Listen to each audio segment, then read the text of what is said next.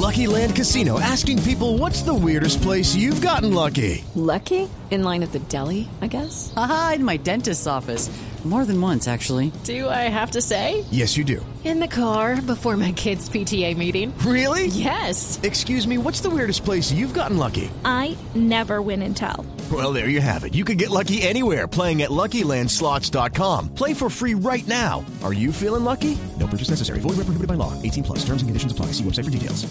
Resultados, análisis, protagonistas y todo lo que se mueve en el mundo del deporte. Blog Deportivo con Javier Hernández Bonet y el equipo deportivo de Blue Radio.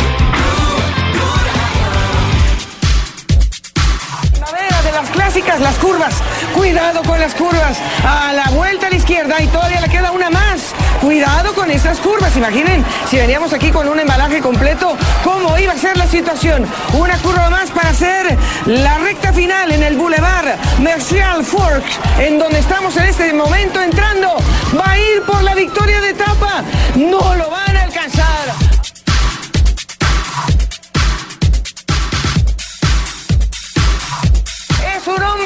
Que se pone la camiseta de Dimension Data. Esto también va por Cueca, que es esa representación de calidad que le da a los niños de África una bicicleta para ir a la escuela.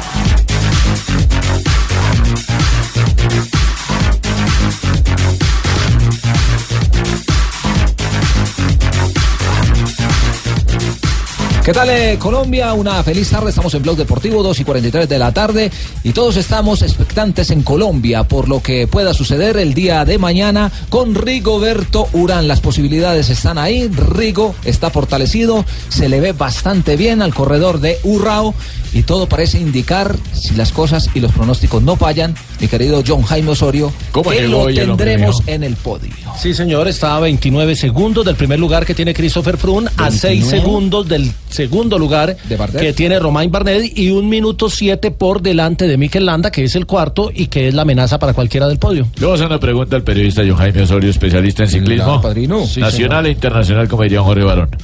¿El señor Rigoberto Urán tiene posibilidades de subir al podio en el primero, segundo, tercero o tiene posibilidades de ser campeón del Tour de Francia? Tiene posibilidades de, todo, de todo, porque sí. como dijo Cochise alguna vez, todo el que se inscribe a una prueba la puede ganar. Dijo él. Ay, qué linda respuesta. No, Estamos no, pero, pero de- sabe, no, sabe que en contrarreloj, en contrarreloj no, mm, eh, obviamente, si se sigue el curso normal de los últimos años, Christopher Froome debe sacarle tiempo a todos sus rivales en, en la Mire, contrarreloj de Jota, mañana. Él ya le ha ganado a Christopher Froome. Claro, han Rigo ya le ha ganado. Lo que pasa es que hay que mirar. Sí, hay- claro. cuando uno hace esos Sí, análisis comparativos, debe mirar primero las circunstancias de carrera. Sí. Segundo, el estado mental del deportista. Cierto. Tercero, la posición que ocupa en la determinada carrera. Y también debe mirar el tipo de recorrido, porque lo de mañana es muy distinto a cualquier otra contrarreloj que hayan corrido Froome o Rigoberto ¿Cómo el Urán. recorrido? Se han enfrentado en 11 ocasiones, 6 victorias para Christopher Froome y 5 para Rigo, o sea, están está- parejos. está- está mano a mano. Y es, un, sí. es un terreno para que la gente se vaya ilustrando, J, antes de hablar eh, de la jornada de hoy, que fue de transición. No se presentaron mayores ataques, se continúan los mismos en las primeras posiciones. ¿Cuál es la expectativa que existe? ¿Es un terreno eh, quebrado? ¿Es un terreno que se acorde a Rigoberto Urán? Porque recordemos que Urán ya fue plata también. Urán eh, ganó en- la contrarreloj del Giro del 2014, Sí. que era plana, que era más larga, y se la ganó a Cadel Evans, que era el que tenía la camiseta, y le quitó la camiseta a Cadel Evans. Luego la perdió con Nairo Quintana, pero, pero ya le ha ganado en contrarreloj a grandes contrarrelojeros, y eso permite manejar una ilusión, Giovanna, ¿cierto? Claro. Sí, claro. Además, mañana va a tener una pequeña puntilla de 1.2 kilómetros. Claro, es un poco dura porque es del 9.5% de inclinación, pero sin duda, Rigoberto, con lo tranquilo que se ve, seguramente mañana puede, incluso podemos soñar con ese segundo puesto. Ay, no, Bueno, pues ¿qué le ya parece una si puntilla así se me hace fatal porque imagínate en un escucha- sillín sentado uno con una puntilla así te ascenso. Y si escuchamos a. Rigoberto Urán, eh, Joanita, con eh, arena de trigos. Rigoberto Urán, el día de hoy, JJ. ¿Cómo lo notó usted después eh, de la etapa que se corrió el día de hoy? Que a propósito fue la más larga. Lo que pasa es que venían de la doble batalla en los Alpes. Hoy el equipo de Christopher Froome le puso control, dejó ir la fuga. No les interesaba ni correr riesgos, ni les interesaba gastar energía pensando en lo de mañana. Le, le dieron 12 minutos de diferencia a los 22 de la fuga. 12.27, ¿no? Al Pero, final. pero llegaron muy tranquilos, llegaron tranquilos, llegaron conversando. Froome, Bardet, Nairo, Landa, van como todos los de la paseo. general como amigos en Como paseo. paseo a la calera y todo subiendo. Pero pensando en lo de mañana, es que hoy corrieron pensando en la contrarreloj de mañana. El día importante, es la contrarreloj bueno, eh, eh, llegamos bastante bien eh, y bueno, mañana es un día importante para mí y para el equipo. La he preparado, la conozco, es una contrarreloj bastante diferente, eh, además eh, lo que yo había dicho estos días llega después de 20 días de carrera, eh, por lo cual pues las fuerzas son muy medias las de todos. Y bueno, me defiendo bastante bien la contrarreloj y bueno, mm, esperemos mañana a ver que, que me salga una buena crónica. Ya hacíamos referencia a las veces que se han enfrentado Chris Froome y Rigoberto Urán. Eh, también se refirió a esto el corredor de Urrao en Antioquia. La historia no importa, lo que importa es el presente y es mañana. Entonces, eh, ahora sabemos que Froome es un gran corredor, que va muy bien al cronómetro, que tiene una 20, 30, segun- 30 segundos de ventaja. Entonces, eh, y que bueno, eh, que va bastante contra lo que, que es muy bueno. A, a ver, estoy bastante bien, eh, tengo ventaja sobre los otros y bueno, eh, hombre, ¿cómo me van a sacar? Yo espero que no. Además, además, Además, no, tiene, no tiene presión Sí. de nada, ya ganó la etapa, ya está en el podio, tiene Lo la que presión es ganancia, de, lo, de lo que haga Landa para de pronto intentar sacarlo del podio, pero tiene una renta de 1.7 sobre, sobre Landa y, y ya ganó lo que el patrocinador le exigía que era una etapa. De aquí para arriba todo Todo lo es que haga. Rigo va a ser noticia. Pero él lo hable lo que ha hecho él. eh, Así lo hayan criticado, que se pega rueda. Que lo que no hable, ha- edúquenme, que es una- que esa vaina para que lo elogiar, para Para elogiar. Para elogiar. Sí. ¿Y qué es elogiar? Para destacar lo que ha Para hecho Rigo. destacar es cuando, Cuando usted usted le habla bien de alguien. Cuando le echan flores. Sí. Ah, entonces yo le le fe flores y destaqué a mi señora. Mire, también hay- algo sobre lo que decía Jota importante y es que Rigo dijo, ya para mí nada es fracaso, ya gané la etapa. Claro. Y además para lo que se viene, la contrarreloj de mañana, los otros pedalistas saben de la condición de él. A propósito de la Contrarreloj de mañana, Rigoberto Urán saldrá a las 8 en punto de la mañana y Christopher Froome lo hará a las 8 y 4. Ahora, O sea, he hecho buenas contrarreloj, voy, voy bien al crono y bueno, espero mañana pues estar. Hay dos repechos.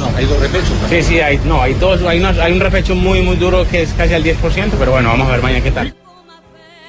Bueno, sin duda entonces estamos en un No, eh, sin momento... duda, ¿Qué sin duda yo pasó? esperaba que Ahora, ustedes ¿qué pasó, arrancaran Che? el programa No, con hombre. la vaina de la goleada No, no, de Junior. compadre, No, Cheito, deja- deja que Fabio- Fabio hablar, pero hablando de ciclismo. ciclismo. Sí, llevan 20 días hablando de lo mismo, echen a Pero ¿cómo así es el Tour de Francia? porque el Tour de Francia dura 20 días, ya se acaba mañana, Tómalo tranquilo. tú, Juega tómalo, Velar, tómalo, tómalo. Cheito. Cheito, Pero yo le hago una pregunta a este los- Richie, baile le dimos a ese América. Richie, buenas tardes en territorio francés. Hola, Juanpa, feliz. Cheito, tranquilo, coge la suave, Cheito. hace falta acá. Yo entiendo que, mira, esa mente brillante de don Ricardo Rego se sienta acá y dice, vamos a abrir con los juniors. Luego vendrá el ciclismo, pero primero lo primero. Un de baile. Cheito, mire, como dirían acá, como, como dirían acá los franceses, eh, coge la le suave, le suave. Le suave, le suave. Oye, está buena esa vaina. Ey, pégale, le suave, le suave. Ah, oiga, Jota, una pregunta. Eh, es que, Ve. Es que eh, estaba escuchándolo. Eh, Urán salía a las 10 de la mañana, ¿no? Ah, sí. A las 10 de la mañana. Yo sí creo, porque Sí, no, lo que pasa es que... está como... Tenemos aquí una información eh, que ha salido Richie que habían cambiado los horarios, Que lo habían adelantado un poco. que se había ¿no? adelantado. ¿Por el qué? ¿Por lluvia o No, qué? por el tema de que tienen que hacer traslado aéreo de Marsella a París para sí, el paseo de la. Victoria el domingo. Entonces, el, el- la agencia temprano, F, Jota. la agencia F y el diario Marca publican como 8 y 4 de la mañana la salida de Frum, pero inicialmente estaba establecido eh, un horario Sí. diferente, lo que vamos a, a tratar de, de confirmar en Bueno, minutos. eh, es bueno ajustarlo porque nosotros evidentemente terminamos hoy en Salón de Provence y allí en la sala de prensa, antes de salir hacia Marsella, donde ya nos encontramos, eh, pues le entregan a uno como el paquete informativo de resultados y del día siguiente. Puede existir esa, esa situación, pero el documento que tengo en manos, que es justamente de, de la organización, indica que el primero en salir será Luke Rowe, eh, que es el último en la, en la competencia, a propósito uno del Sky. Es decir, tienen cabeza y cola. Y la hora oficial, eh, inicialmente en este... Exactamente, en este documento es 13 y 50 en horario francés, es decir, 1 y 50 de la tarde. Que vendría siendo, usted es el matemático. Ocho y Jota, cincuenta. réstele- Sí, o sea, o sea, sería, sería el, el horario establecido es para terminar como han terminado todas las etapas sobre las 10 y 15 de la mañana. 10 y 15, 10 y media. Por eso, eh, en el orden de salida está para las 10 y 4 la salida de Frun, que sería el último. Exactamente, pero, pero bueno, eh, por eso le escuché que 8 de la mañana, vamos a tratar incluso aquí en, Francia de precisar el tema, si evidentemente hay un adelantamiento, eh, y les contamos, pero inicialmente lo que está en esta planilla es el corredor número 165 en salir, con el dorsal 188, 5 de la tarde hora de Francia, 10 de la mañana hora de Colombia, Rigoberto Urán, pero insisto, con la salvedad que hace J en torno a este tema que pudo en el tránsito de nuestro desplazamiento definirse, no sé, por logística, porque evidentemente el viaje va a ser muy, muy, muy largo para que mañana esté, pasado mañana ya esté todo, todo el escenario listo en, Richie. en París para el último día. Que, eh, estuve leyendo un poquito de, pre- de- de la prensa francesa, le dicen el, el hijo no reconocido de Mick Jagger y lo toman Ah, como, sí. como forma particular, pero más allá de la ¿A quién, a anécdota, que, que no, a, No, a Richie no, a, a a Urán. Incluso él, la, la- él la- la prensa francesa está con Urán. La prensa francesa, mire, hoy, hoy nada más temprano estábamos hablando con la gente de Radio, Radio Francia y con eh, un par de colegas más, incluso Sí. un par de españoles, y los franceses tienen una sensación, es que Urán les está respirando en la nuca. El tema Bardet, eh, no, no cuentan con Bardet en el segundo cajón, cuentan con Bardet en el tercero, mm, y apretan un poquito dientes. Bueno, también están apretando otra cosa, eh, pensando, Hay que apretar asterisco, pensando, uno sabe. pensando un poquito en lo que puede ser Landa, pero para lo- los franceses el segundo en el podio debería ser, debería ser, y ojalá así sea, eh, Rigoberto Urán. Bueno, Nosotros quisiéramos que fuera el primero, seguramente que los colombianos queremos eso, pero ojo, el sea. Claro, pero el exitismo a veces nos embriaga frente a, un hombre que como lo dijo hoy en la conferencia de prensa, hay que leer a Froome entre líneas y dice, mi gran amenaza se llama Rigoberto Urán, él es muy bueno en la crono, pero después de mí. Una confianza absoluta. No, pero y además Sí. Dice, yo voy a correr mañana para no perder, no para ganar. Lo que pasa es que eh, nos tocó la época Frun, o sea, nos tocó Sí. la era Frun. Que Colombia tiene en la historia del Tour solo dos subtítulos, los dos de Nairo y los dos detrás de Frun. Y si Rigo llega a ser segundo mañana, que es- época va a ¿qué- ser detrás de Frun también. En esa época que nos tocó en las pasadas. En las ¿Quién- pasadas nos tocó, bueno? la, e- nos tocó la era y no, le parece poquito. Que entre otras cosas, Martín Ramírez le ganó el Dauphiné Liberé en una contrarreloj, le ganó a Verdaino y le ganó la carrera ganándole en la contrarreloj. Richie, él ha dicho eh, Rigoberto Urán, y lo vamos a, co- a- a escuchar a continuación, que es eh, el día más importante en su carrera deportiva. Y después de que lo escuchemos, le voy a hacer una pregunta a mi querido Ricardo. Yo diría que sí, porque pues eh, llegar a llegar a, a- a la última al último día tan cerca de, de poder conseguir el mayo amarillo es la es la crono más importante que voy a disputar, seguro que sí. Mañana es el día más importante, yo creo que de, de mi carrera. ¿Es que vas por el amarillo, Rico? Bueno, no se sabe, hermano. Rico, ¿sería una frustración no quedarte con el segundo puesto? No, para nada, no. Para mí ya todo lo que se ha hecho hasta ahora es ganancia. Uno no sabe, hermano. Además es muy chistoso, hermano. Venga, ah, Ricardo, pero usted que lo ha tenido tan cerquita, tan cerquita, porque una cosa es lo que nosotros vemos y lo que palpamos a través de sus declaraciones, que está tranquilo, que está relajado, pero el semblante de él cuando uno lo mira, cómo se mueve, cómo, cómo está, cómo todo eso, bien, ¿qué, qué- qué evidencia, Rigoberto Urán? Eh, Juanpa, ese es un, un buen detalle porque no solamente quiero eh, opinarles o contarles sobre Rigo, sino sobre Nairo. Y ya les voy a decir por qué Nairo. A Rigo, a Rigo se le ve muy fuerte, a Rigo se le ve muy sólido, incluso eh, también si uno lo lee entre líneas, él eh, tiene una aspiración gigante, silenciosamente gigante. Y él no va por el segundo lugar, él quiere ir por el Tour. Claro. Y en dos ocasiones, J me puede precisar más ese detalle, ya le ha ganado Rigo a Froome en contrarreloj. Le, le ha ganado varias Cinco veces. veces, Richie, de 11 que se han Ah, bueno. enfrentado. Bueno, hoy estábamos ahí en el calor del diálogo justamente al terminar la etapa y, y- y en el diálogo salía que eran dos, él decía sí, en dos ocasiones, pero bueno, sí, las estadísticas hablan incluso de más, pero miren, se ve muy fuerte, muy fuerte. Lo de mañana es, eh, es un mano a mano, es un mano a mano y, y, y- y como venga, sencillamente como venga, serán 22 kilómetros. eh, es una contrarreloj muy, como dicen los especialistas, ustedes los especialistas J. muy ¡Venga! Exactamente, mi querido Rubencho.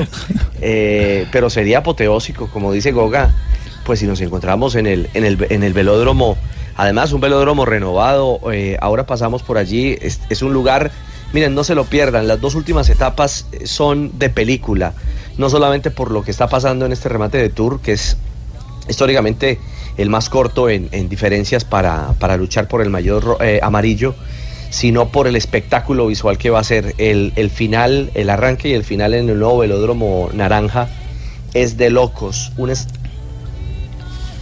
Bolita, bueno, sale que sale del velódromo y llega al velódromo de Marsella, que esa es una, una particularidad No, de la sí, Olympique de Marsella, ¿no? Sí. El pariente Nairo Quintana está, está invitado allá al Cabuco a, a comer cuchuco de trigo con nabos y cubos y, y habas y toda esa joda, ¿oye? Bueno, no, pero, pero mire, eh, eh, lo bueno del ciclismo es eso. Usted puede mirar las estadísticas y sí, cuántas veces ha ganado y, y, y Froome es buen contrarrelojero, pero, pero una cosa es la condición de cada quien y otra cosa son las circunstancias.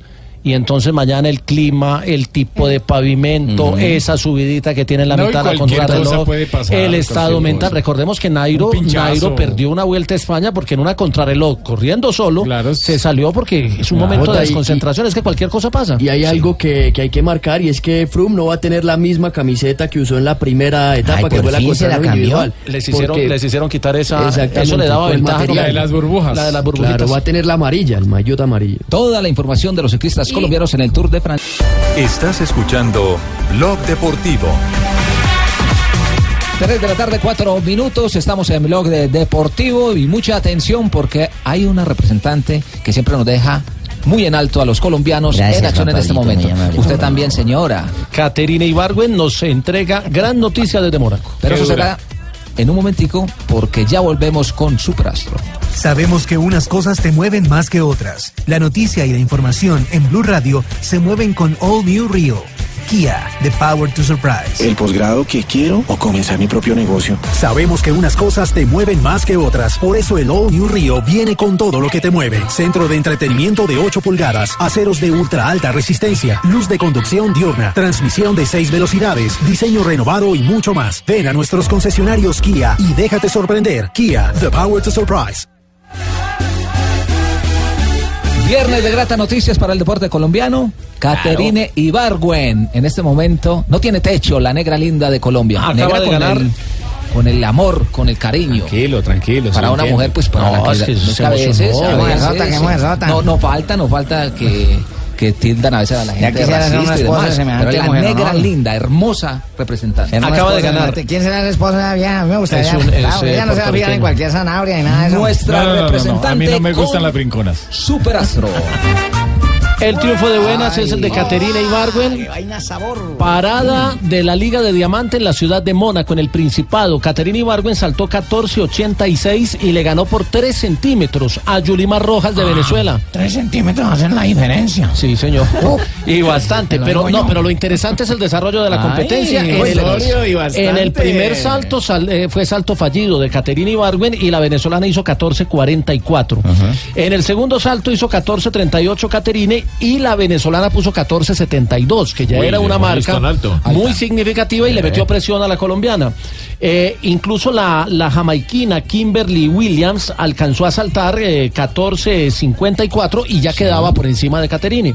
El tercer salto 14.38 para Caterine, el 14.43, perdón, el 14.34 fue en el cuarto y el 14.67 del quinto salto de Caterine ya hizo que fuera mejor la marca eh, que la de la jamaiquina. Y en el último salto, Caterine le puso presión saltando 14.86 y el último de Yulimar Rojas fue de 14.83. Diferencia corta, pero sigue Pero sustanciosa, y en el camino hacia. Londres. Es que lo importante Claro, no es- ganar aquí, sino es que el, el mundial, es mundial, dentro de ocho Solo- días. Solo, solo ha perdido una vez con la Venezuela. Y a ¿cierto? eso súmele que sigue como líder en la clasificación general de la Liga de Diamante de cara a la próxima parada que se viene, porque como decía Rafa, en una ocasión le ganó, pero la anterior también la había ganado Catherine Ibargüen.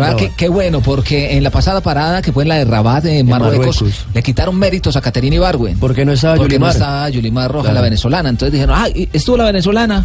No, no estuvo. Ah, No estuvo la mamona esa. ¿no? Hoy por hoy no, estuvo. Patricia Mamona no, la Patricia portuguesa. Mamona. Sí, ahí está una mamona. Excelente sí, deportista mamona. también, sí, pero, pero lo importante es que el camino es hacia el Mundial de Londres, que es el evento del año, que es del 5 al 13 de agosto. Y la coge en curva ascendente a Caterine para pensar bueno, qué en bueno. otro título. Jota, le queda una Muy reunión, una parada, ¿no? De esta De- temporada. Sí, de Liga Diamante y va a ser eh, campeona eh, la colombiana en el salto triple, disciplina que domina a sus anchas, le queda la de Birmingham, creo. Sí, la de Inglaterra. La de Inglaterra. Entonces, hablando de 14.86 hoy en el camino hacia el Mundial llega en un gran momento Caterina Ibarra. Felicitaciones para Caterina Ibargüen con Superastro. Estás escuchando Blog Deportivo. Miro para el cielo, me mira la gente, para ellos yo soy diferente. Los Cuenta regresiva para que nuevamente esté en acción la selección de Colombia. No, hombre, Tenemos, pero ¿cómo vamos a hablar de selección y Junior? Cheito, ¿Qué? Oye, pero ya vamos a hablar de de Junior. Junior. Ya vamos a hablar de Junior, pero lo que pasa es que toca hoy pues, se marcó, no, se fajó tremendo golazo Jason Murillo en juego de preparación. Eso tuvo un remate, fue contra el Schalke 04. El ¿Qué fue lo equipo que hizo el vencieron hombre que estaba 4 escuchando por eso? 0 ganó el equipo italiano el Inter de Milán. Jason Murillo, quien ingresó al minuto 69 y marcó al minuto 73. pero Descríbame el gol, Sachini. Tuvo un le- remate de pierna izquierda fuera del área. Increíble el gol, como Pero- lo dice. Mm. O sea, un gol que no se le ve muy común a un defensa. Muy al Murillo defensa. cuando marca, marca, Marca unos golazos, pero este, este no es solamente el remate para los eh, eh, oyentes que están en este momento con nosotros, sino es el control. Es un cambio de frente largo, la recepciona con el pecho, luego cambia de pierna, engancha y con la pierna izquierda la mete al ángulo eh, de superior del arquero. Un golazo. Golazo. Impresionante el de Jason Murillo. Pero sabe que eso sirve porque mucha gente lo está cuestionando diciendo que tiene que salir, que siempre lo critican, que el Lo entrenador que pasa no lo es que quiere, sí, que sí bajó mucho su nivel. Desde hace rato no se le ve el nivel que le vimos a un hombre que inclusive estuvo tentado por equipos más grandes, sobre todo de España. ¿Y qué de participación tienen eh, los jugadores colombianos este fin de semana pensando en esa actividad que los eh, deje con buen ritmo de competencia de cara a los partidos frente a Venezuela y Brasil? Mañana a las 4 y 35 de la mañana hora de Colombia, en China se van a enfrentar dos colombianos, o mejor, va a haber un partido con tres colombianos. Precioso Bayern horario, Múnich, mijo. Sí, Bayern Múnich de Sí. James Rodríguez Sí. va a jugar contra el Milan, donde están Carlos Vaca y Cristian Zapata. Y a las 6 y 40 de la mañana, también en territorio asi- asiático, se van a enfrentar Arsenal y Chelsea. El técnico del Arsenal, Arsène Wenger, confirmó a David Ospina como titular en ese Qué encuentro. bueno eso. Pablo, y otro detalle. El Inter de Milán de Jason Murillo se estará enfrentando el día lunes al Bayern Múnich de James Rodríguez. Bueno, participación entonces eh, colombiana. Y hay otra cosa por acá. Lamberto, ¿cómo así que usted se va para Barranquilla? Claro que sí, Sachini. No solo me voy para Barranquilla, sino que además voy a ver jugar a mi selección Colombia. ¡Ja! Estás escuchando Blog Deportivo. Eso es, tu papá. Al fin parió Pablo. A las 3.14 nos mamaron gallo un poco de tiempo, pero listo, no importa. No, pero ahí está, Nosotros ahí sabemos está. esperar, sabemos esperar.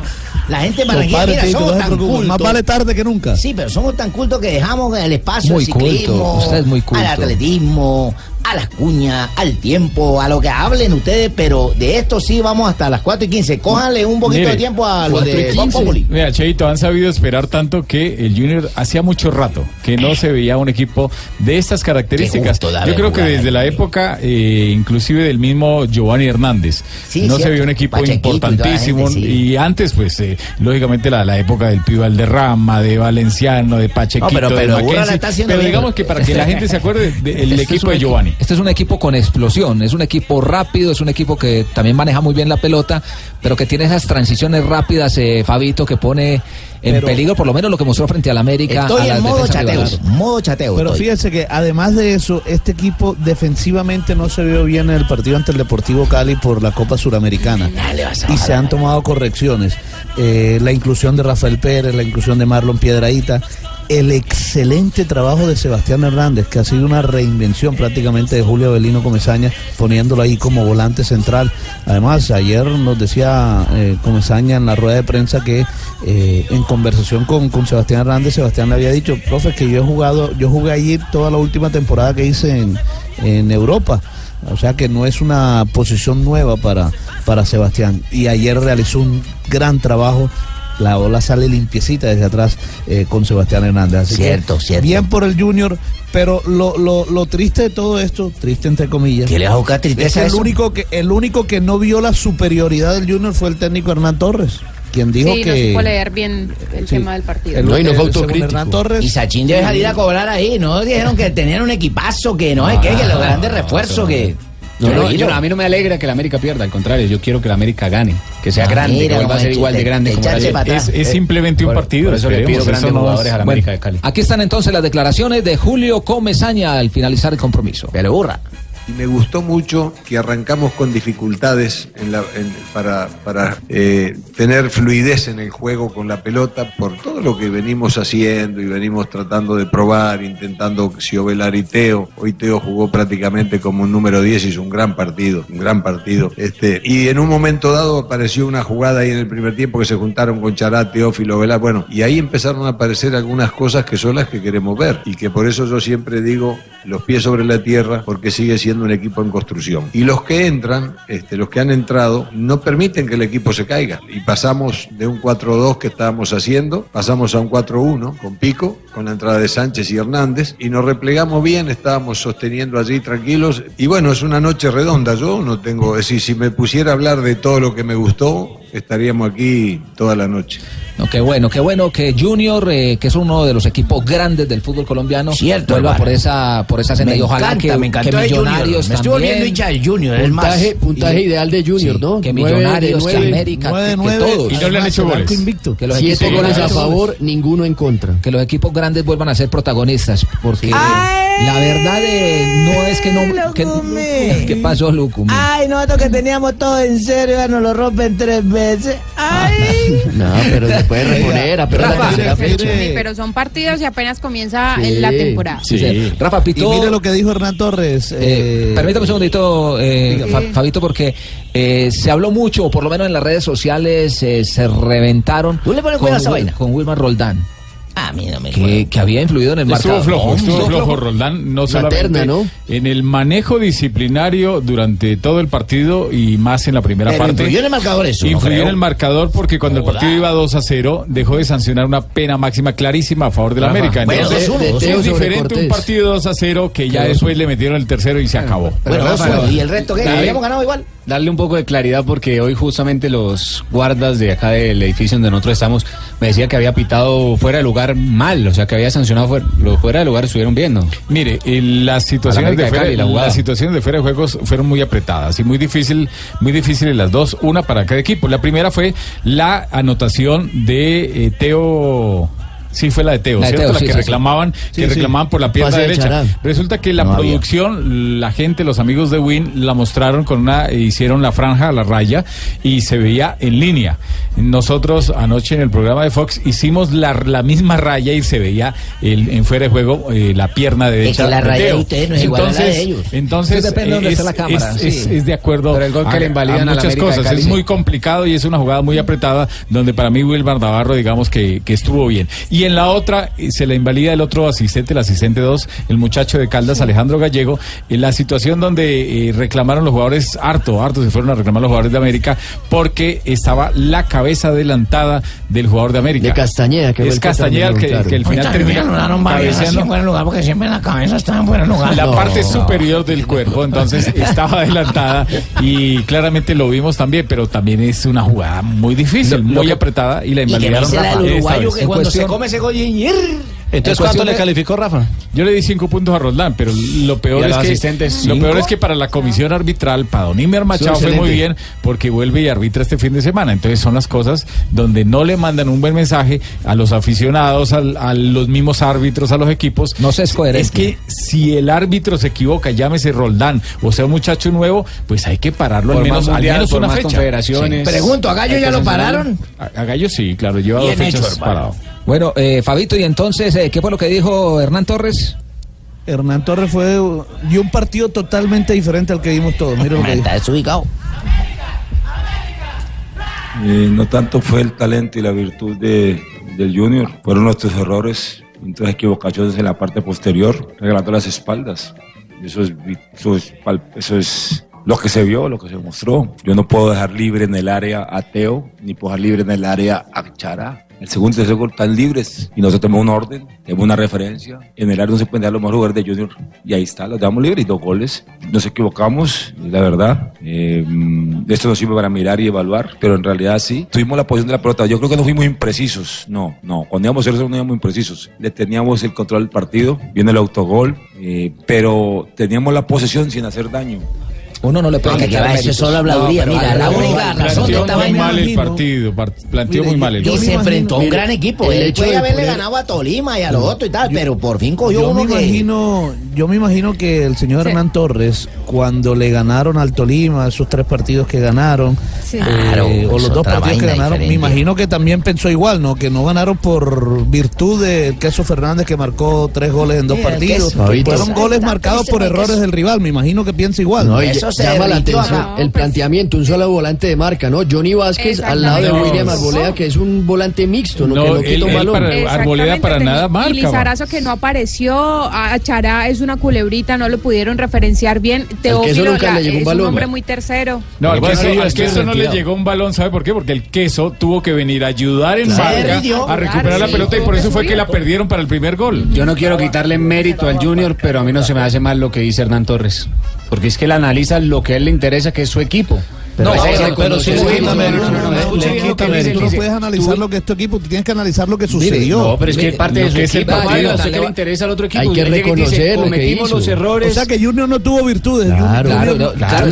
Junior lo hizo muy bien, es que América se equivocó. Es equivocado lo que él dice. En el fútbol y en el deporte hay que reconocer. Es una suma de errores y de virtudes. Siempre va a haber una virtud el que marca y un error el que Ahí lo digo, ahí lo digo, dejar solo a Teo, echar es una locura. Pero usted eso tiene que trabajar, usted lo tiene que trabajar y usted públicamente no puede salir a decir eso porque es quitarle mérito al trabajo claro, que ha tenido la otra persona. Lo dice, escuche lo que él dice, él llega y dice, cometimos errores y usted no puede dejar a jugadores como Teófilo Gutiérrez, como Chará, que son determinados Pero no dice, Junior hizo un buen partido, o sea, es eso lo que le falta, pero es que la América no hizo un mal eh, partido. claro, pero Junior hizo un mejor partido y él no dice El, eso, el, Junior fue efectivo, pero el América, no hizo un mal partido. A mí me parece que el 3-0 fue hasta cortico. Me parece que América y se la jugó por Lizarazo y, y, por y por eh, Lo que pasa es que yo estoy pensionado los cuentachistes. Yo a Lizarazo. A mí la verdad no, se me hacen Bueno, pero, él, explica eso. Él, eh, él Hernán Torres explica eso precisamente lo de Bernal. Y dice que él no se iba a meter atrás. ¿Me? Pero yo venía a meter atrás, estoy dándole un mensaje a mis jugadores que me tengo que meter atrás y no es así. Nosotros tenemos jugadores para jugar fútbol de todo con el que sea y donde sea. Hoy no tuvimos un buen partido, pero mi equipo tiene con qué jugar de tú a tú en cualquier plaza del país. ¿Por qué me tengo que meter atrás? ¿Por qué? Si tengo jugadores para eso. Ah, que no tuvimos una buena noche, que no tuvimos un buen desempeño, eso es diferente. Pero la, la nómina de América tiene las condiciones para jugar en cualquier parte del país a mano a mano. Y, América siempre ha salido a proponer, América nunca ha salido a meter atrás. Pienso yo que usted ha visto América, de que lo tenemos siempre trabajado proponiendo, nunca nunca ha estado metido entre los palos, ¿no? O en el área. Eh, ¿no? Esa vaina es otra mentira, cosa. porque esa vaina es como cuando tú vas a conquistar una hembra y vas a llegar y sabes que el rival tiene un de carro bien bacano, la chequera pelúa y toda la vaina, vea bien. Y tú tienes para montarte no, en un bus, en un bus taxi, no, no te a ganar. ahí me da la razón. Una cosa es tener usted el queso y otra cosa es tener el Jimmy El queso se derritió. Jimmy Chará está un muy bien. Iván Vélez lo dejaron muy solo también por la banda derecha. Empezando porque Iván es, derecho y es y él, y él juega por la izquierda. Claro, y nadie sí. estuvo ahí para respaldarlo. Por ahí se le metieron muchas veces al América. Felicitaciones entonces para toda la gente ese de Barranquilla, para usted Cheito y para todos los hinchas del Junior de Barranquilla. Hacemos una pequeña pausita y ya volvemos porque vamos a complementar la jornada del fútbol profesional colombiano porque otros grandes también ganaron Atlético Nacional y Millonarios en y terminó, de y terminó la fecha ayer y hoy comienza otra. Sí, señor. Así. Estás escuchando Blog Deportivo. 3 de la tarde, 25 Entonces, minutos. Entonces, cuando Teo cogió a Chará, ¿viste que le pasó el balón? Ah, ah, ya, ya, ya, 3-0, líderes. Bueno, hablen de los otros equipos. Hay más equipos. ¿Por qué no hablamos este. de Millonarios, por ejemplo? Bueno, hablen de Millonarios. Ah, ¿Cuándo le toca a Junior? O de Santa Fe, que tiene los mismos puntos que Junior. El Pingo está de Catre, oiga, oiga, ay, Le dieron buena inauguración al estadio, Manuel Equipo, hermano. ¿Qué le pasó, Pingo? está Está despechado. Qué peca. Todavía está chupando el pingo. No tiene un disco, no tiene disco pero reinauguraron el estadio con el estadio lindo, todas las mujeres fueron con mi zapatería, toda la joda, el Calioso Pérez y 10 más. Cuatro golazos. ¿Y usted está haciendo los guayos a ellos? Contrajeron 12 jugadores. Porque parecían Y no podían guardar cuatro cupitos para cuatro chinos del Real Santander. No. Claro, era traído cuatro chinos del Real Santander y ya con eso teníamos para montar un buen equipo. Ha perdido todos los partidos Atlético Bucaramanga. Está, está jugando con ¿Quién los hizo el con- primer con gol? ¿El Calioso Pérez? Claro, imagínate. está jugando con los, ganando. con los guayos que hace el pingo. Imagínate, por eso son las Están llenos de callos todos. El mismo que no quiso el senador Camargo, el mismo que no quiso Patriota. Esos guayos, esos guayos pingol salen muy malos. Me, sacó tanto la piedra que no escuché ni siquiera dije qué dijo Pecoso ni qué dijo el otro, el, el obrero. ¿Qué dijo? No, yo no sé, pues no lo escuché. Si ¿Cuál ustedes tienen obrero? Ruso. Ruso, El- por el eso. Pecoso. Ah, el obrero. Sabe lo que sí está, como dicen eh, ustedes los santanderianos, berraco. No sea arrecho, arrecho, Arre- ¿cuál berraco? entonces Estamos nosotros somos los que arrechos. decimos berraco. Berraco vemos los paisas. Nosotros estamos arrechos. No, no diga eso. ¿Lo puedo decir? No, mentira, acá no lo puedo decir, pero todo bien. Pero venga, ¿sí hablaron o no habló? Sí, sí, ¿Puso la claro. el Pecoso, Habló el? Pecoso. El Pecoso está bastante molesto. El Mire, mire, Yo, mire, mire. Pablito, yo se lo dije a su papá anoche. A mi papá, ¿y qué Estoy muy afligido. Yo con su papito que jugaba fútbol allá ¿Usted en la dónde lo conoció? Allá en la batea cuando yo llevaba el balón y yo, yo me lo llevaba para la casa que lo botara a la usted loca. le quitaba el balón al pobre Javiercito. Ah, que así solo le puedo decir yo.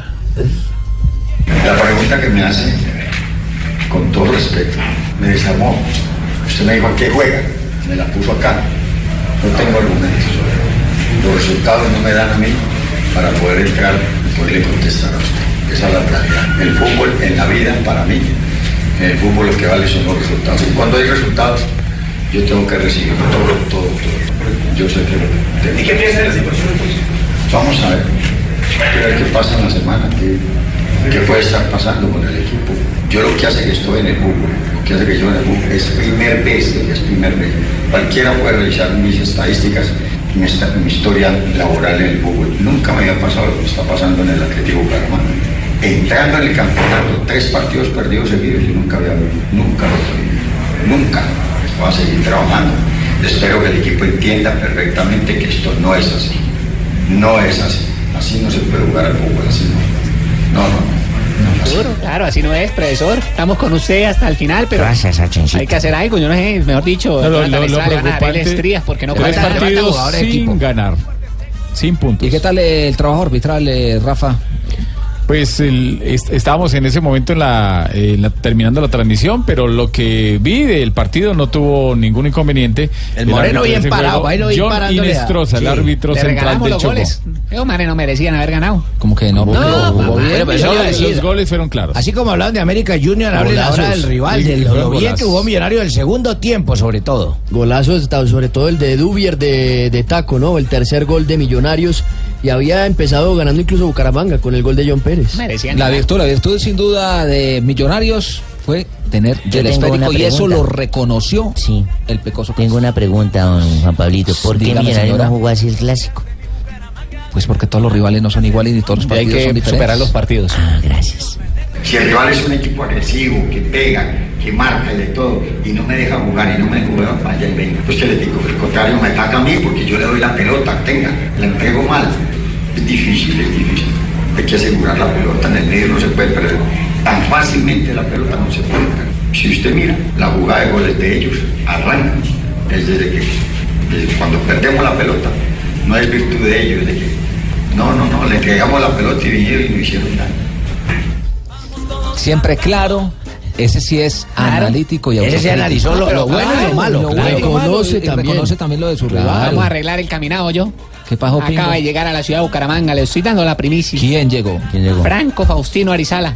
¿Verdad? Ah, el delantero, Ahora, llega de vamos a México. tener goleador ahora sí. Ahora Ahora sí. será. Ahora dicho. tengas un buen Y le aviso una vez. Dígame. Viene el Gavilán, acaba de salir de la concentración de Panamá. No me diga. Otra vez el Gavilán Gómez ahí en la mitad, ¿verdad? Que chico Ese ni es que buen nada. jugador. Que Rovira ni que nada. El Gavilán solo disparado con necesitamos un manarrecho. No quiso el pecoso a Luis Gabriel Rey, pero ahora sí recibe a Franco Faustino Arizala, también llegado del fútbol Pero mexicano. solo hay una cosa que me arrecha. Pero ¿Qué más le arrecha, joven. mijo? Claro, más joven. Hay una cosa que me arrecha. ¿Qué le arrecha Que el obrero ese no felicitó. Lo- ¿El obrero quién es el obrero? Miguel Ángel Russo. Por eso no Russo. felicitó, pero ahí no fue por el fútbol, sino por el estadio. Sí, ¿qué dijo? ¿Qué dijo Russo? Visto un estadio donde se puede jugar muy buen fútbol, con muy buena iluminación, muy buen campo de juego, muy buenos vestidores y eso es bueno porque en definitiva eh, todo hace a todo, ¿no? Y es un gusto venir y estar en un estadio como este donde tenemos todas las comodidades y se puede jugar buen fútbol. Es el que todo esto apunta y ojalá eh, todos sean iguales de todo el país, ¿no? Yo sé que cuesta y todo, pero va a tener su recompensa la ciudad porque verá buenos espectáculos, ¿no? Imagínese. Un buen estadio, falta Sí. que... Buen estadio, buen hinchada y no tenemos equipo. No hay una tabla de algo de los mejores estadios No, del pero- país. pero vea, dele tiempo Al menos que nos den Pecoso. por reclasificación Dele como el mejor estadio. A terminó muy bien el Pecoso el Pues, semestre ojalá pasado. no dejar de buen estadio para ver, hermano, porque tienen que ponerse pilas porque llevan tres no, perdidos. la cancha de un billar, un tapete, El ¿no? Pecoso es muy buen técnico. Hola, Juan. Hola, Juan, ¿cómo andas? Hola, ¿cómo les va? Bien, yo estoy si hay un, hola, temprano. Si hay un técnico, Ah. Si hay, si, si yo lo estaba escuchando, pero si hay un técnico que eh, puede sacar esto adelante, para mí es el Pecoso Castro, ¿no? Con Sí, toda su ayuda. experiencia. Muy amable. eh, Muy amable, es que no muy hay que amable. Para mí, con tres fechas no se, no se pueden sacar conclusiones eh, eh, contundentes ni para el éxito ni para el fracaso. Ni Junior ya es campeón, ni Bucaramanga no va a ganar ningún partido. Gracias, Juan José. Juan José, no sabes tus elogios, tus palabras tan certeras y sentadas, cómo le, le aumentan a uno, le elevan el ego como futbolista a uno y como director técnico. Como futbolista, Cuando vengas Pecoso. por acá, por. Bucaramanga, te llevo donde el gordo del Chiblas. Ya lo hizo el Pecoso, Muy levantó bien, el equipo el semestre pasado. Cuando asumió no estaba bien Bucaramanga, le, lo hizo muy bien, incluso metió el equipo entre los ocho mejores. Ahora no tiene un buen comienzo, pero él está acostumbrado a esto, el Pecoso. El Pecoso sin Hay duda es, es, es un hombre que, que resiste y que trabaja y, y Gracias, de. Trapo. ¿Cómo me dijo? Guarguero de Trapo, no, al Ah, muchacho que habló antes. Aquel gran Huila que armó el Pecoso. Gracias. ¿Yo me equivoco o tampoco había arrancado siendo exitoso en los primeros partidos? Pero no, lo No, que lo que pasa pasa es que él lo Huila, ¿se tomó acuerdan? cuando ya eh, llevaban varias fechas. pero ¿sabe qué es lo que le le han sacado duele? también muchos jugadores. Y, Aunque- Sí, no, en el Huila, no en el es- Quindío, en varios equipos. ¿Sabe qué es lo que le duele al Pecoso? Que es la primera vez que comienza perdiendo tres fechas en un equipo. Él Tres. mismo lo dijo. Eso es lo que me duele y eso es lo que me tiene inconforme con el Atlético. Y no tiene mala nómina. No, pero apenas está acoplando el equipo. Sí. Apenas Muchos está. refuerzos, muchos jugadores nuevos. lo es que normal. pasa- Muchos jugadores nuevos. Lo que Medio- pasa, Lo que Juanpa, me la barriga. que muchas veces nosotros los periodistas somos demasiado contundentes para sacar conclusiones por un resultado. Hasta el partido de ayer, América parecía que iba a ser campeón del mundo. Perdió contra Junior y ahora parece que nada sirve en América. Digo, creo, creo que nos Sí, dejamos llevar a veces es- es un partido Cierto. nada más. Sí, Resultadistas. A la veces prensa es resultadista, claro. hermano. Elevan a algunos, eh, bajan a otros, le van la caña a otros. Por un trago que uno le tome ya le dicen alcohólico, hermano. Ojo. Depende del tamaño del, del trago. Pero también reconoció lo que tuvo al frente Millonarios el técnico Miguel Ángel Obrero. No, el ruso, obrero, ruso. Miguel Ángel Russo. Ah, ruso, ruso, sí, señor. Eh, sufrimos un gol tempranero. La idea siempre es no cambiar. Tenemos una idea, una forma. A veces podemos, a veces no podemos, pero lo intentamos. Sí, las diagonales de, de- de los de afuera, de, de adentro hacia afuera y de afuera hacia adentro son importantes. Pero más importante es la movilidad que hemos tenido, donde hemos arrancado por un sector y terminado en el otro. Y, y para nosotros era importante porque tenemos una derrota que nos costó, nos dolió trabajamos mucho. Estamos, volvimos a ganar de visitante, ahora tenemos que seguir la senda de local, era importante porque hay equipos que ya tienen nueve puntos. Yo tendría que tener seis, tengo cuatro, me faltan dos de Medellín, pero no importa, esto es así. Seguimos buscando y luchando y mejorando, ¿no? Estoy contento con algunos chicos, con el caso de Román, que se van acomodando, eh, o sea. Con, con pocas cosas estamos en el buen camino, ¿no? Eh, y tenemos que seguir trabajando, por eso es importante y valoro mucho el triunfo de hoy, pues veníamos de perder un clásico que no es bueno, ¿no? ¿Sabe que estoy contento? Nosotros somos equipo que hemos ido mejorando, pero anoche la silletería amarilla me ganó el buen gol. Estamos haciendo contento. Una chica con una narga impresionante. que la ve, ¿no? Es, que estaban vendiendo hormigas culonas. Uno tiene que apreciar todo el estadio. pues. Yo la vi en VIP, ya saben VIP, de verdad. hablo, hablo de todo. Oiga, pendientes con lo, de, la cara. del jugador Santiago Mosquera, Harold, que tiene inconveniente en el tobillo. Salió lesionado ayer. jugador de Sí. Un Millonarios. pisotón que le pegó un defensor del Bucaramanga sin querer. El autor del primer gol. 3.35 de la, de la tarde, estamos en Blog Deportivo. 35 de la tarde, vamos a unos comerciales, bueno. Y ya volvemos. Estás escuchando Blog Deportivo. Pero que viva, que viva, que viva mi Atlético Nacional. Dios, Maestro. Santiago ¿Está contento no está maestro con Atlético Nacional? El Atlético Nacional sumado tres puntos más, pero está jugando feo. ¿Está jugando feo? No, juega por momentos juega bonito. Pero tampoco como el Barcelona. Pero no, no, pero, pero yo, yo creo que está acoplando el equipo. ¿Sí juega bonito? Pues eh, ayer. ¿Como antes? No, no, no, es que, Eso, ese, es, pues, que ese es el ah, problema. tiempo ese es el problema. Si usted saca a Mateo Zuribe, saca a Ibargüen, también tiene lesionado a Magnelli, ayer se le lesionó a Dairo Moreno.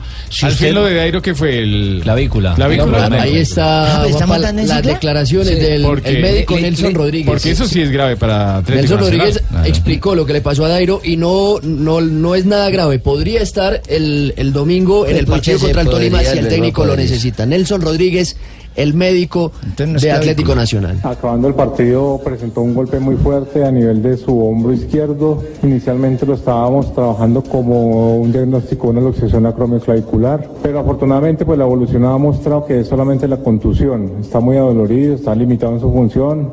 Estuvimos trabajando toda la mañana con una buena respuesta. Esto nos lleva a pensar que es muy probable que pueda estar en el partido del domingo si el técnico lo necesita. Bueno, vamos, pues que, a vosotros que habéis eh, pedido la explicación, pues eh, es una elección que ha habido eh, días contusas, pues que han mandado a la tribuna tusas y pues, le han caído en el hombro y por No, eso no, dice una contusión en el hombro, ¿eh? Pues que abro para arriba y ¡puff! Pues que me ha caído en la cara. No, no. ¿Qué, qué dijo, qué dijo de verdad el, el original, Juan Manuel Lillo? Eh, él cree que apenas su equipo se está acoplando, que muchos jugadores todavía están encasillados en Y- lo que y venían hasta haciendo torneo, ¿eh? y que están no, hombre, tampoco, sino que están muy preocupados en cumplir las funciones específicas y por eso no se han soltado todavía. Y se fueron los que dice Jota y además hay otros que faltan por llegar. El equipo todavía no está completo. Los órdenes son a partir del balón y nosotros eh, tengo que reconocer que los jugadores no sienten mucha seguridad en este campo, prestan más atención al hecho técnico que, que al hecho táctico porque tienen limitaciones para, para jugar. Entonces no es, no es el campo más dúctil para ellos y muchas veces el no prestar atención previa a la recepción, sino más en la recepción que en el juego, condiciona. Pero dentro de eso, destacable, destacable los últimos 25 minutos cuando ya hemos conseguido encontrar el balón y no hemos pasado ningún problema para atrás. Pero en la primera mitad nosotros solos, pretendiendo ser lo que queremos ser, cada pérdida parecía que podíamos encontrar algún problema sin realmente sancionar de verdad al rival. Y nuestros primeros 12 minutos han sido muy malos, los primeros 12 minutos de, de la segunda mitad. Vea, También eh, reconoce el movimiento que está viendo Atlético claro, sí, tengo que reconocer las cosas cuando han sido buenas, cuando han sido malas, porque hemos salido limpios, ¿eh? el, el equipo ha salido limpio de cuartos de cancha, pero vamos, que no- nunca les puede hacer todo contento. ¿eh? El- Bueno, el- y, y- y es, y es importante también, eh, profe, eh, corregir sobre la marcha, pero corregir eh, ganando. Y ya son tres partidos eh, consecutivos los que tiene Atlético Nacional ganando. Dos eh, por la Liga Águila y también uno frente al Huila por la, la Copa Águila. Y eso es importante. ¿O Pues, no? ¿Sí? eso, sea eso que- lo, eso lo acaba de decir vuestra merced. Yo lo hago en vuestra merced. Sí, señor. Aunque la prensa le ha dado muy duro, le ha dado muy duro a Atlético Nacional en Pero, Medellín. pero mira, pero mira, usted mira la tabla de posición posición y tiene seis puntos. Es decir, y está en la parte alta de la tabla. Perdió uno y ha ganado dos. Yo estoy ganando sueldo y tengo apartamento, ¿qué me importa? eh? Y, y hay una cosa, No, mire, y está metiendo los, los, los chicos de las menores. Es que claro, nacional, nacional hay que exigirle más, pero darle tiempo a, así como hubo que darle tiempo a cada uno de los técnicos. hay y que como hay esperarlo un poco hay que más, esperarlo un poquitico, Si esperemos cuatro o cinco suplentes- partidos para ver que ya empiece a mostrar la cara, pero yo lo que yo digo, ¿por qué usted Juan Pablo le, nota, y le nota cosas tácticas que no tenía. El banco de no, es que suplentes. La idea, la idea es totalmente diferente. Por eso, O sea, la entonces es acoplar una nueva idea. Diferente. Y, y lo que decía también de lo que de que faltan jugadores que, que todavía Sí, no han llegado, claro. Y porque Y los que el se banco fueron. de suplentes ahora son juveniles todos. Gorka, pero- Gorka pero- estaba en la tribuna viendo, viendo el partido. Pues ya, ya Gorka tengo a le- Gorka y ya la próxima semana llegamos de Strombami, ¿eh? que es otro de mis jugadores No, preferidos. no, no, no, tampoco, ese no. Ay, sí, no, profe. No, no, ya, ya Mbami cumplió en Colombia. Se han disputado tres fechas. eh, la tabla de posición eh, está de la siguiente manera. Fechas completas. porque Primero, hoy- ¿quién? Hoy arranca la cuarta, esto no para. Primero hay Dímelo. dos, señor. No, no, primero hay uno. 10 equipos. Bueno, la Cuente, diferencia. ¿cómo pero es? Santa Fe está igualado en puntos con el Otro de grande del fútbol colombiano. Claro. Santa Fe igualado. Nueve unidades. Santa Fe que con Gregorio le está yendo muy bien. América de Cali es tercero con seis puntos, al igual que Nacional que está en la cuarta casilla y Alianza Petrolera que está en la quinta. Los Fíjate lo que dice. Juanjo, es cierto. América está de tercero y ya lo están acabando. Está diciendo que por un partido ya está abajo, ¿no?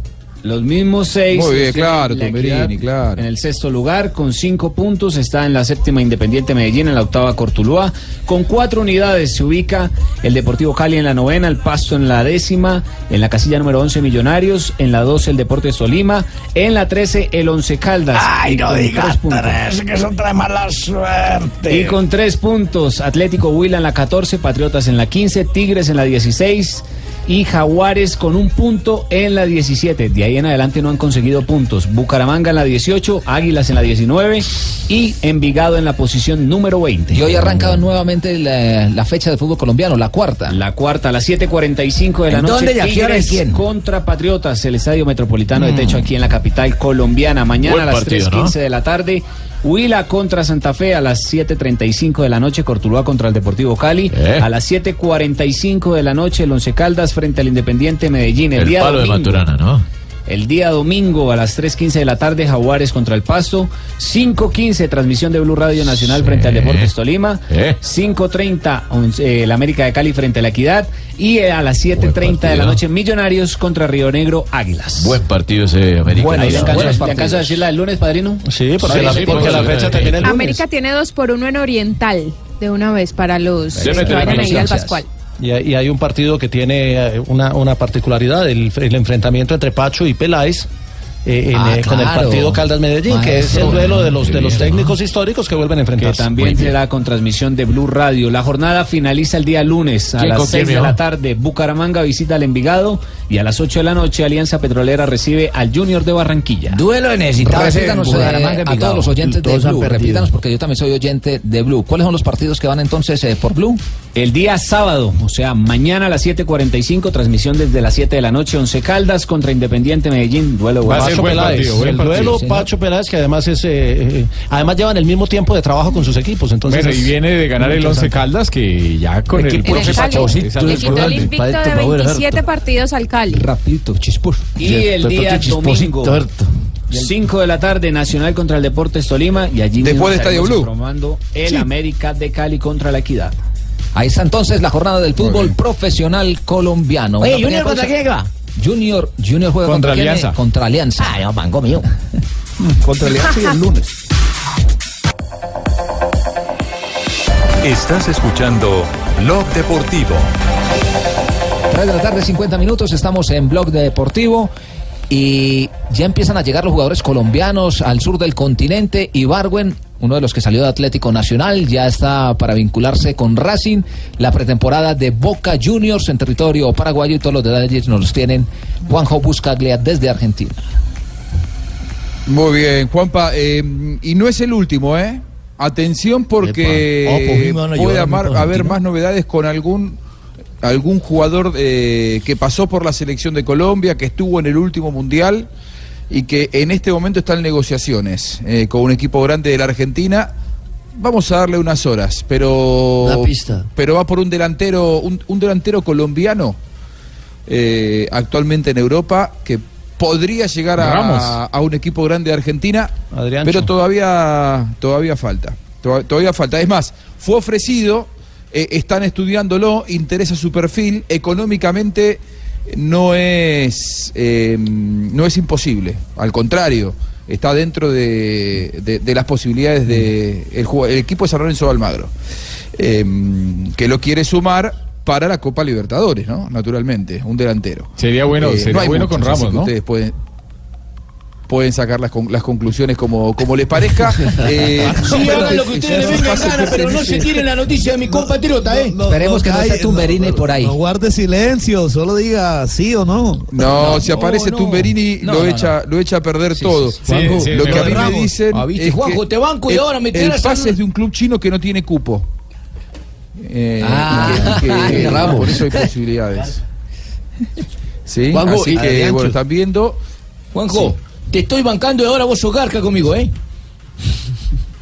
Tumberini, eh, cuéntelo, yo, yo lo estoy tapando a usted, si usted es el que está haciendo la negociación. Usted me pasó el dato recién, Ah. en la pausa. ¿Por, por no, qué dice esto? Trae, trae el negocio Es- estrucho. se va a perder esa guita, esa guita. Bueno, y Barwen pasó la revisión médica con, con Racing y ya se sumó al plantel de, de Diego Coca. Llega a un plantel absolutamente renovado. No, no. No, no, este es Diego Martín Coca, entrenador. Nada tiene que ver con lo que a usted le gusta, señor. no, no. Juanjo, y, y también Eh, por, por los lados de Boca, ¿no? Que se queda Centurión finalmente. ¿Eso puede perjudicar a Cardona o, o cómo sería el tema ahí? Increíble lo de Centurión. Increíble lo de Centurión. Un jugador que cuando eh, todavía no estaba cerrada la negociación ni para bien ni para mal. El medio de todo esto, creo yo, así como usó las redes sociales para presionar, también utilizó al Genova de Italia para presionar. eh, detrás, viajó a Europa detrás de un presunto interés del equipo italiano cuando tanto el técnico como él querían que él jugara en Boca. Finalmente hubo acuerdo con el Sao Paulo. Boca va a comprar un porcentaje del pase. Aquí el miedo no es futbolístico, sino que el jugador es muy eh, indisciplinado. Eh, ha sido noticia más por sus salidas nocturnas y por sus accidentes, y además tiene una denuncia de violencia de género de parte de su exmujer, que eh, por lo que ha logrado dentro de la cancha es un buen futbolista, muy indisciplinado. Que él se quede, me parece que lo pone de movida en el banco de suplentes a Cardona. Cardona ahora va a tener que correr de atrás y va a tener que ganarse el puesto. Como lo hizo Wilmar Barrios. Wilmar Barrios arrancó de suplente y terminó de titular. Y Fabra arrancó de titular y terminó de suplente el campeonato. Pero es mejor Así que esto haya es ese tipo de dinámico retos, y esto se va a regir por los rendimientos. Sí, para, ¿Eh? para, para- para el rendimiento de un jugador, eh, llámese Cardona o cualquier otro, eh, cuando le ponen a un jugador por delante, lo mejor es eso, ganarse uno el puesto y seguramente va a rendir mejor. Eso motiva, no cabe Sí, ninguna duda. sí, de acuerdo. motiva. Eso motiva. Y además que Cardona tiene todas las condiciones para, para hacerlo, porque encima tiene un competidor como Centurión que, reitero, no es noticia habitualmente por ser el hombre más ordenado ni el más eh, disciplinado. Si Cardona se entrena bien, si Cardona está bien, se pone bien físicamente, creo que tiene condiciones de sobra y va a tener las condiciones como para demostrar lo que, lo que es. Para mí es más Cardona que Centurión, aunque son dos jugadores de características diferentes. En este 4-3-3 que usa Boca, el esquema se amolda más a lo que es Centurión que a lo que es Cardona. Creo que si eh, Guillermo quiere que juegue Cardona, va a tener que cambiar el esquema.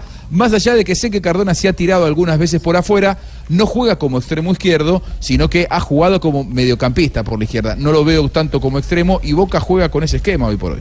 Algo parecido a lo Real Madrid. Y, Juanjo, y hablando de extremos, eh, ¿es inminente la salida de Cristian Pavón de Boca?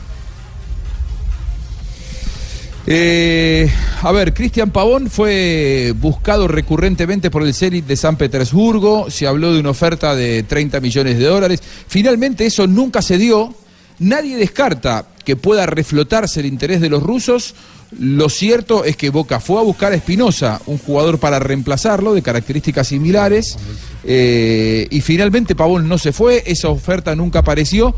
Y yo creo, por lo que me cuentan, que eh, tampoco es que están desesperados en Boca por venderlo, más allá de que eh, el dinero era mucho. Hoy el dinero no falta en Boca y, me da la sensación de que a lo que se apunta es armar un super equipo, pensando en la Libertadores. Y las noticias eh, curiosas del tour llegan con John Jaime Osorio, que nos tiene ya todo. Se fue María.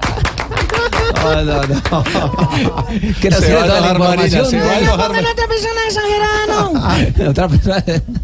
Bueno, mira, la primera noticia curiosa es que la organización del tour que siempre saca la programación en horario francés, hoy por ser la contrarreloj mañana sacó la programación en horario Greenwich.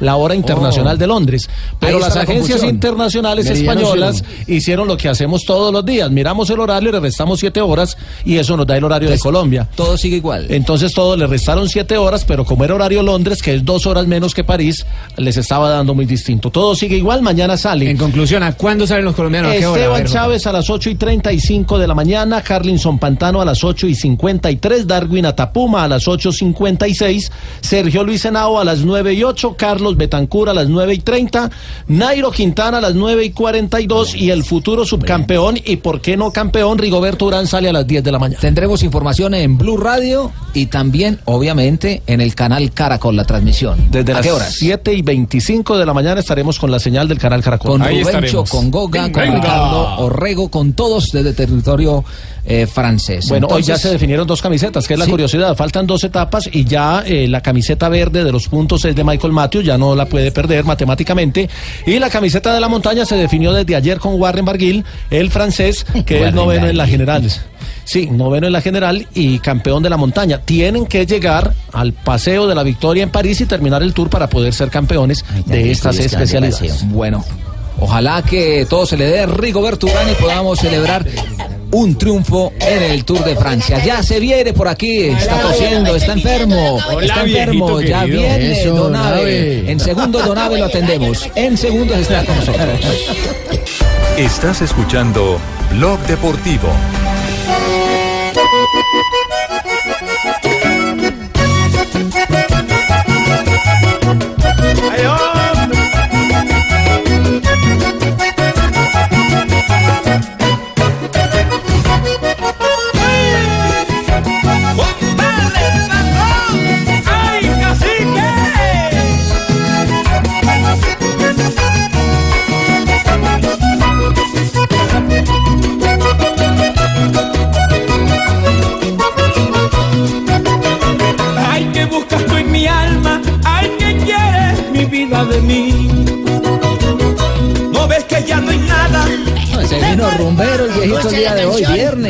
Canción se llama.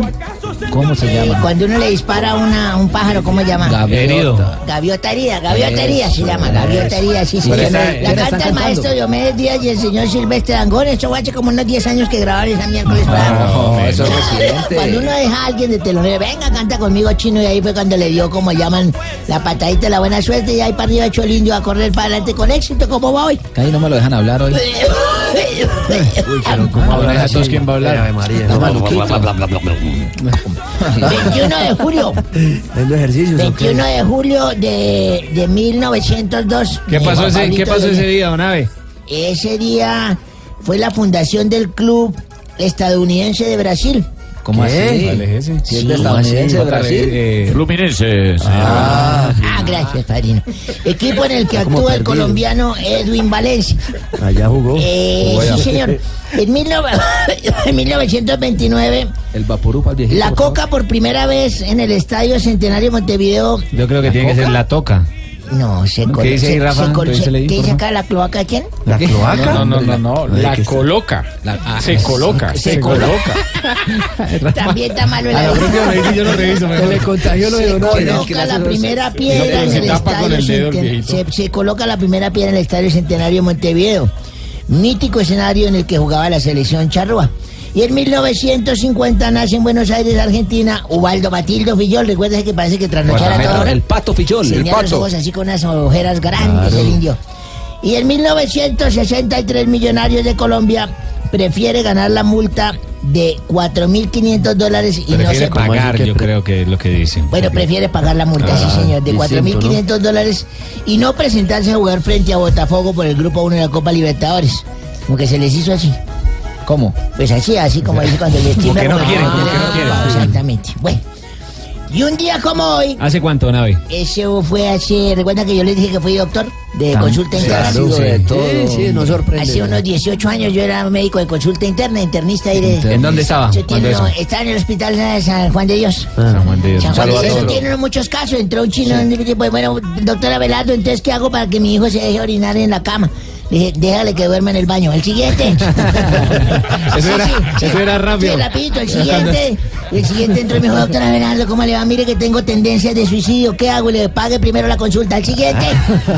Así yo- Ahí yo ya dos, ya El tercero, así. ¿qué pasó? Y el tercero llegó y me dijo, doctor, aquí están los análisis que usted me mandó sacar. Y yo empecé para acá, entonces yo cogí los exámenes con Los sí. abrir, Siempre, rompí, siempre. Sobre, sobre. saqué el Muy, muy examen, lo miré a la luz así, que sea mirar, y puse cara de preocupado. Mire cómo es la cara de preocupado. ¿Cómo? Igualito. Sí, Ah, la, gente la está viendo, claro. Ustedes, sí, aquí, Sí, sí, la gente- la cara de preocupado. describo. La gente se la imagina. Pero, pero, Como pero, cuando pero uno yo está la describo, pero yo la Cara de describo. preocupado, entonces me dijo, muy grave, doctor. Le dije, vamos a tener que mandarle sacar, hacer una plaquita. Me dijo, de toras, le dije, no, en mármol. Estaba con un pie más allá que acá. Cuatro de la tarde, cuatro minutos. Ya estamos en. Doctora Labia. Hola, hola, hola, hola a todos. Mis curillas de la radio, ¿cómo están? Muy bien, mi doctora. Ah, bueno, eso me encanta. Bueno, aquí llegó doctora Labia para hablar sobre el tingus tingus tingus. Ah, ah, ah, ah, tingus tingus tingus. No me haga repetir que casi que no me aprendo eso. Tingus tingus tingus. Bueno, el día de hoy en Voz Populi vengo a enseñarles los tipos de amantes de la semana. Por aquí tenemos al amante tipo James Rodríguez. Siempre se le termina enredando la lengua. Ah, ah. Ah, Ese amante me gusta. Me gusta mucho. Bueno, también está el amante tipo Uribe en Twitter. No sabe cómo usar el pajarito. Ah, ah, ah. Identifique al amante tipo Rigo. Se esfuerza para sostener el segundo. Y por último, conozcan al amante peluquero. Dice que ¿Cómo es son. Sí, dicen que son dos deditos, pero siempre se le termina enredando la lengua. Bueno, oh, oh, oh, oh, oh. ámense y explórense hasta que salga escarcha y todo lo más. Ámense y explórense en blog deportivo. Ámense y explórense en agenda en tacones. Ámense y explórense con Voz Populi, con Mañanas Blue. Bueno, ámense y explórense hasta que salga escarcha y todo lo más. Esto va a estar bien bueno ahorita en Voz No se lo pueden No se lo perder. pueden perder. Mi querido Mauro. Pero Señor, claro ¿qué ha habido? sí. ¿Cómo va todo? Bien. Sí,